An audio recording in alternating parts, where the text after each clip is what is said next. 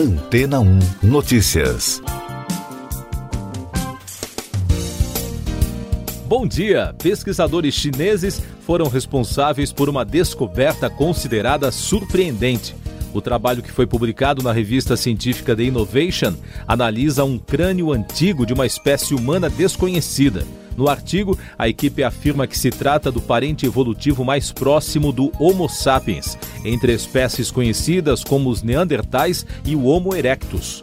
Ele foi encontrado em Harbin, no nordeste da China, em 1933, mas só agora chamou a atenção da comunidade científica. O professor Chris Stringer, do Museu de História Natural de Londres, um dos maiores especialistas do Reino Unido em evolução humana, integrou a equipe. Ele disse à BBC News que, em termos de fósseis nos últimos milhões de anos, este é um dos mais importantes já descobertos. Segundo os especialistas, a descoberta é tão importante que tem o potencial de reescrever a história da evolução humana. A investigação sugere que o homem-dragão, como foi apelidado, estaria mais relacionado ao Homo sapiens do que os neandertais e atribuiu o espécime a uma nova espécie batizada de Homo longe, da palavra chinesa long, que significa dragão. O crânio é maior que a média dos pertencentes a outras espécies humanas. O homem-dragão tinha um cérebro comparável com os da nossa espécie, órbitas oculares grandes, sobrancelhas grossas, boca larga e dentes grandes. Segundo o professor Qianji, da Universidade Beijing, trata-se de um dos mais completos fósseis de crânio humano já descobertos. Os cientistas acreditam que o homem-dragão era forte e robusto, mas pouco se sabe sobre como ele viveu.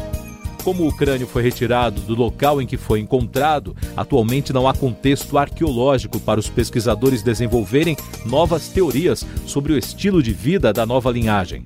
A peça teria sido descoberta nos anos 30 por um operário que ajudava a construir uma ponte no rio Songhua, que atravessa Harbin, na província de Heilongjiang, que traduzido significa Rio do Dragão Negro, de onde surgiu a inspiração para o nome do novo humano.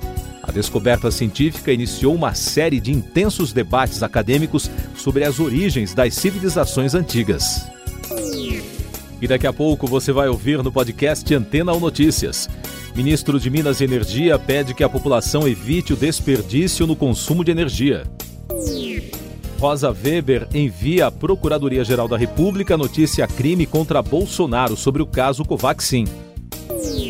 Lázaro Barbosa é morto em ação policial após 20 dias de busca. O ministro de Minas e Energia, Bento Albuquerque, afirmou em pronunciamento na noite de segunda-feira que o Brasil enfrenta uma crise hídrica. Ele pediu que a população pratique o uso consciente e responsável de água e energia e ressaltou que o último período de chuvas, especialmente no Sudeste e também no Centro-Oeste, foi o mais seco dos últimos 91 anos. A ministra Rosa Weber, do Supremo Tribunal Federal, enviou na segunda-feira à Procuradoria-Geral da República o pedido de investigação do presidente Jair Bolsonaro, apresentado por três senadores da CPI da Covid. A ministra foi escolhida relatora do caso, mas cabe à Procuradoria analisar o pedido e decidir se abre um inquérito. No pedido, os senadores Randolfo Rodrigues, da Rede do Amapá, Jorge Cajuru, do Podemos de Goiás e Fabiano Contarato, da Rede do Espírito Santo, acusam o presidente de um suposto crime de prevaricação em meio às suspeitas de irregularidades nos contratos de importação da vacina Covaxin contra a Covid-19 produzida na Índia. Após 20 dias de buscas, o assassino confesso procurado pela polícia de Goiás, Lázaro Barbosa, foi morto na segunda-feira durante troca de tiros com os agentes em Águas Lindas, segundo a Secretaria de Segurança Pública Estadual.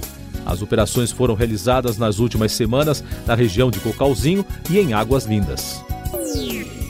Essas e outras notícias você ouve aqui na Antena 1.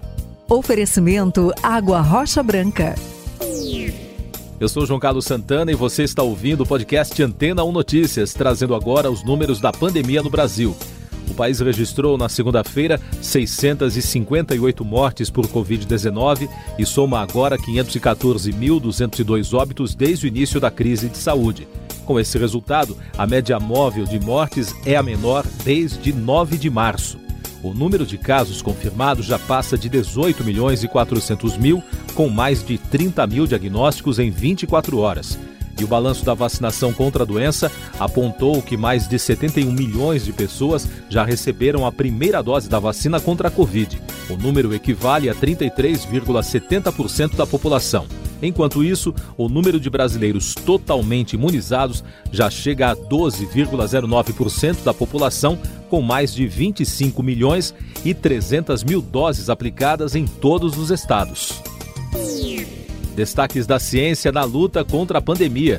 Uma pesquisa liderada pela Universidade de Oxford, no Reino Unido, publicada na revista científica Cell, concluiu que a variante Delta do novo coronavírus, identificada pela primeira vez na Índia, pode aumentar o risco de reinfecções da Covid-19. A investigação contou com a colaboração de pesquisadores da Fundação Oswaldo Cruz. Em outro estudo, os pesquisadores de Oxford confirmaram que a vacina anti-Covid desenvolvida com a AstraZeneca registrou aumento da resposta imune com a aplicação de uma terceira dose, que atualmente não está prevista no calendário. Além disso, apontou que a ampliação do intervalo entre as doses também ajudou a aumentar a proteção contra o vírus. Destaques da CPI da Covid: o vice-presidente da comissão, senador Randolfo Rodrigues, protocolou na segunda-feira um requerimento para a prorrogação da comissão no Senado. De acordo com o regimento interno, com 27 assinaturas, a comissão poderá ser prorrogada. Hoje, os senadores ouvem o depoimento do deputado estadual do Amazonas, Fausto Júnior, do PRTB. E o empresário Carlos Luiza chegou dos Estados Unidos na segunda-feira no aeroporto de Viracopos, em Campinas. Ele será ouvido na quarta-feira por suspeita de participação em um suposto gabinete paralelo de aconselhamento ao governo. Mais destaques nacionais: o Ministério da Educação publicou no Diário Oficial da União de segunda-feira os editais com datas e regras para o SISU, o ProUni e o FIES. Os estudantes que fizeram o Enem 2020 poderão usar as notas pela primeira vez. Na seleção do primeiro semestre desses processos, foram aceitas notas de edições anteriores das provas. O Exército informou ao Supremo Tribunal Federal que não existe interesse público no processo que livrou o ex-ministro da Saúde, Eduardo Pazuello, de punição após participar de um ato político. O pedido foi determinado pela ministra Carmen Lúcia, relatora de uma ação que questiona o sigilo de 100 anos imposto ao processo disciplinar contra o ex-ministro. Agora o noticiário econômico, o famoso investidor romeno do Bitcoin, Mircea Popesco, de 41 anos, morreu afogado na semana passada na praia de Punta Arenas, na Costa Rica. A informação foi divulgada na segunda-feira. Tido como um herói pelos fãs da criptomoeda, Popesco fundou a exchange MPEX em 2021 na Romênia. E por falar em Bitcoin, o vice-presidente do Banco Central dos Estados Unidos, Randall Quartz, afirmou em discurso a banqueiros americanos que a febre das criptomoedas pode ser uma moda passageira. A autoridade monetária afirmou que o dinheiro digital poderia representar sérios riscos e não resolveria os problemas do sistema financeiro. A Secretaria de Política Econômica do Ministério da Economia criou o primeiro prêmio de propostas de políticas econômicas. De acordo com o órgão, a intenção é estimular a formulação de propostas que visem a estabilidade macroeconômica. Podem participar pessoas físicas com idade mínima de 18 anos ou pessoas jurídicas. A cerimônia de premiação está prevista para novembro. O mercado financeiro começou a semana em alta nos Estados Unidos. Os índices Nasdaq e SP 500 renovaram máximas recordes impulsionados por papéis de tecnologia. No Brasil, o Ibovespa fechou em alta de 0,14% após encerrar em queda na última sexta-feira. O dólar encerrou a segunda em queda de 0,19% a R$ 4,928 na venda. Destaques internacionais no podcast Antena Notícias. O presidente dos Estados Unidos, Joe Biden, ofereceu ao presidente colombiano Ivan Duque apoio para enfrentar terroristas após o atentado contra o helicóptero presidencial na última sexta-feira. O Ministério da Defesa colombiano afirma que a autoria foi do Exército de Libertação Nacional, que disputa plantações de coca perto da fronteira com a Venezuela. A Ucrânia e os Estados Unidos ignoraram os apelos contrários do governo russo e iniciaram exercícios militares com mais de 30 países no Mar Negro e no sul da Ucrânia. O exercício ocorre em meio a um aumento das tensões entre a OTAN e Moscou. Na semana passada, os militares russos expulsaram um navio de guerra britânico da região, no litoral da Crimeia. A Rússia anexou a Crimeia em 2014 e disse tratar de território russo, mas a península é reconhecida internacionalmente como parte da Ucrânia. Uma brasileira de 49 anos está entre as vítimas que foram atacadas e mortas por um homem de 24 anos com problemas psiquiátricos em Lusburgo, na Alemanha, na última sexta-feira. Segundo reportagem do jornal Bild, as três vítimas que morreram no ataque eram mulheres. Outras cinco pessoas também ficaram feridas. Tecnologia. O Facebook atingiu pela primeira vez na segunda-feira o valor de mercado de um trilhão de dólares. A valorização de mais de 4% ocorreu depois que um juiz nos Estados Unidos rejeitou uma acusação de monopólio ilegal movida pela Comissão Federal de Comércio contra a rede social. O caso segue aberto. A Microsoft anunciou nas redes sociais que o lançamento da nova versão do sistema operacional Windows 11, apresentada na semana passada, está prevista para o final deste ano. Segundo a empresa, a disponibilização da atualização para dispositivos Windows 10 começará em 2022, indo até o primeiro semestre do mesmo ano.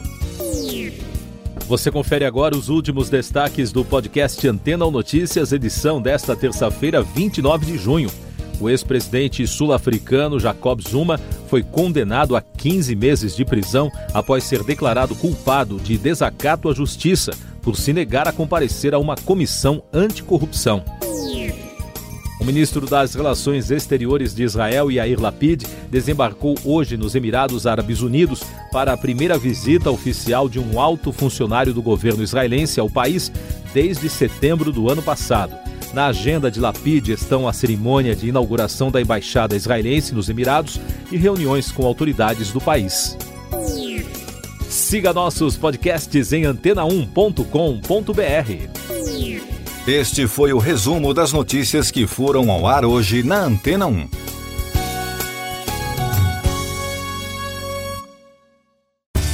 Depois de tanto conteúdo legal, que tal se hidratar com água rocha branca?